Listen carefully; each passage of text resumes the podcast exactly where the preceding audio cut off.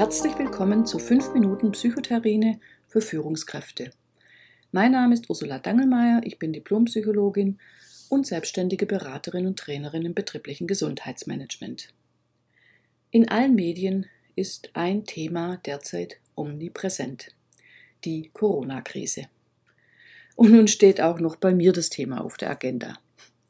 Mir geht es um die Chancen, die in dieser Krise stecken.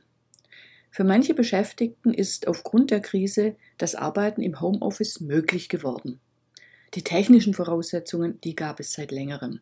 Doch viele Arbeitgeber waren gegen das Homeoffice. Ich erinnere mich noch gut an die Bedenken meiner Abteilungsleiterkollegen, als ich vor mehr als zehn Jahren das Arbeiten im Homeoffice eingeführt habe.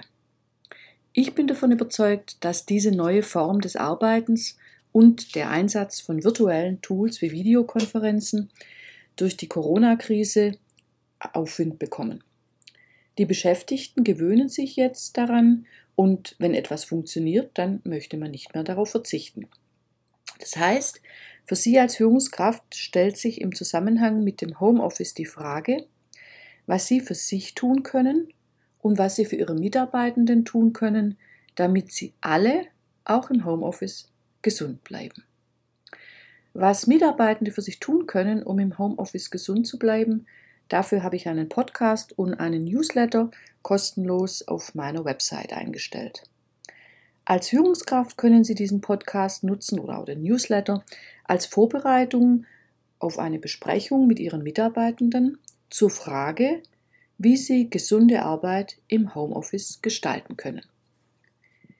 Das Problem mit dem Arbeiten im Homeoffice ist in den meisten Unternehmen, dass es jetzt ad hoc aufgrund der Corona-Krise eingeführt wurde, ohne konkrete Vereinbarungen zu treffen. Alle wurden sozusagen ins kalte Wasser geworfen. Deshalb hier ein paar Tipps für Sie zum virtuellen Führen. Dass Führungskräfte anfänglich Angst haben, die Kontrolle zu verlieren, wenn Mitarbeitende im Homeoffice arbeiten, das ist völlig normal. Auch Sie als Führungskraft müssen sich erst daran gewöhnen. Machen Sie sich bewusst, dass Sie auch, wenn Sie einen Mitarbeitenden im Büro am Bildschirm sitzen sehen, nie wissen, ob er tatsächlich etwas arbeitet. Hier ist grundsätzlich ein selbstkritischer Blick notwendig und sich selbst die Frage zu stellen, was haben Sie dazu beigetragen, dass ein Mitarbeiter wenig motiviert ist? Und das gilt nicht nur im Homeoffice, sondern generell. Die Grundlage für das Funktionieren des mobilen Arbeitens ist das Vertrauen. Sie sollten Ihren Mitarbeitenden vertrauen, dass sie gute Arbeit leisten wollen.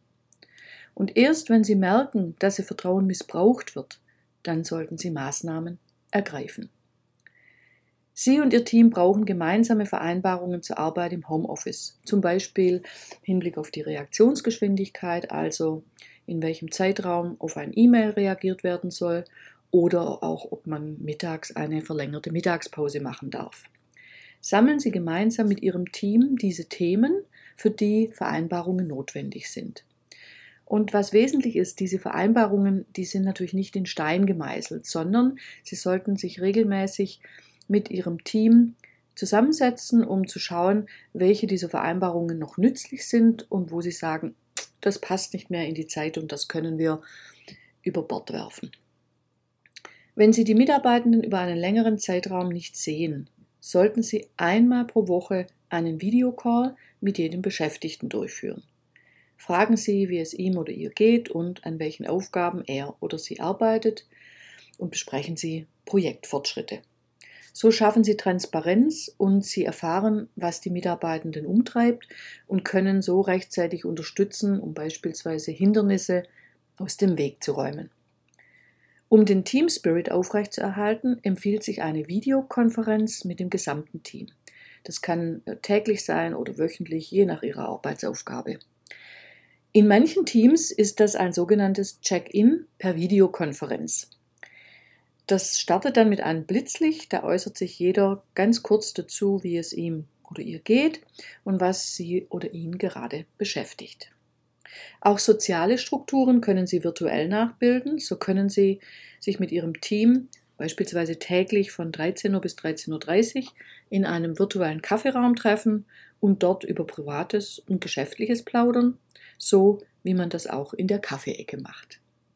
Dabei bleiben Sie in Kontakt. Ja, das waren so die wesentlichen Tipps zum Thema virtuell führen. Passen Sie gut auf sich auf und auf die anderen. Tschüss, bis zur nächsten Folge. Ihre Ursula Dangelmeier.